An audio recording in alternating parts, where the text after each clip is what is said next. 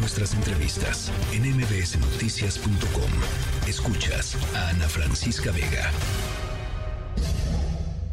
Mira, el Consejo de Salud General es la instancia más alta que hay en nuestro país que tiene que ver con la salubridad general de la República. Eso significa todos aquellos graves problemas que pueden significar desde una pandemia hasta otro tipo de emergencias. Hay déficit de presupuesto y entonces con el supuesto pretexto de la corrupción, pues están trayendo medicamentos, como ya el propio auditor lo demostró, medicamentos sin registro, medicamentos de países que no sabe uno ni qué calidad ni qué seguridad tienen. Han cancelado los proyectos para conocer cuántos pacientes tienen cáncer, qué tipo de cáncer. Este registro nacional de cáncer que está en la ley fue quitado y el Consejo, las órdenes que da el Consejo son de aplicación obligatoria para todo el país. Entonces imagínate, pues estamos ahora sí francamente en una dictadura sanitaria.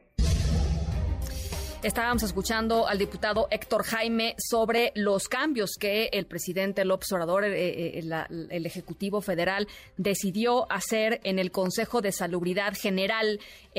sacó pues a la UNAM, sacó al POLI, sacó a otras instituciones de educación superior, academias, consejos médicos eh, y pues se queda el Consejo de Salubridad General solamente con representantes del Ejecutivo Federal eh, sin estas voces diversas, distintas, y se agregan la Secretaría de Marina y la Secretaría de la Defensa Nacional. en la línea telefónica, Juan Francisco Martínez Campos, eh, presidente de la Sociedad Mexicana de Salud Pública, quien también eh, salen del Consejo de Salubridad General. Doctor, me da mucho gusto saludarle. Gracias, buenas tardes a usted y su auditorio pues, pues, ¿cuál es la, visión desde su perspectiva de lo que está pasando? ¿Cuáles son las implicaciones de lo que está pasando? Bueno, en realidad eh, el Consejo tiene una relevancia desde fue fundado con la filosofía que fue fundado y pues eh, en, en, esta administración ha perdido esa relevancia, cuando menos de facto ya lo había perdido al enfrentar a la pandemia, que no fueron un factor determinante y, las determinaciones se tomaron desde la no desde el Consejo.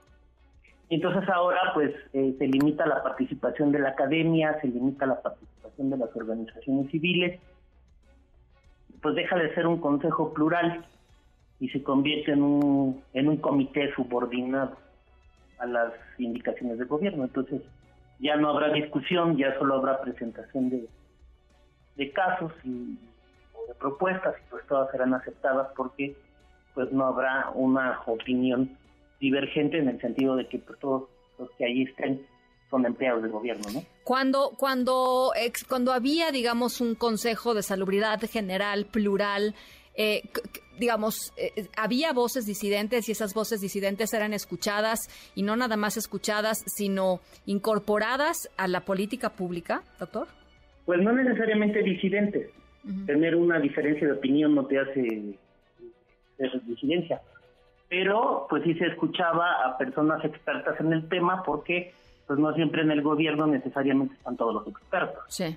O siendo expertos eh, no necesariamente hacen todo lo que debieran, ¿no? Entonces, eh, eh, desde una posición de la sociedad civil o desde la academia, pues también se puede llevar la discusión entendiendo que todo lo que se hace o se debiera de hacer en el Consejo debe estar basado en evidencia científica. Em, ¿qué, implicaciones para la salud de la gente tiene esto que, estamos escuchando? O sea, para la, para la gente que nos está escuchando en sus coches, que va rumbo a su casa, eh, ¿cuál es la implicación de que algo así esté sucediendo? Pues me parece que suceden dos cosas, un o tres cosas, yo lo quisiera enumerar así. Primero, eh, otra vez reaparece esta, este tipo de comunicación segmentada, un poco provocativa, ¿no? que, permite la suspicacia. Entonces, eh, ¿por qué? Pues porque así, van presentando, como desaparecer algunas normas, pero van a presentar otro tipo de, documentos para, para organizar la salud en México.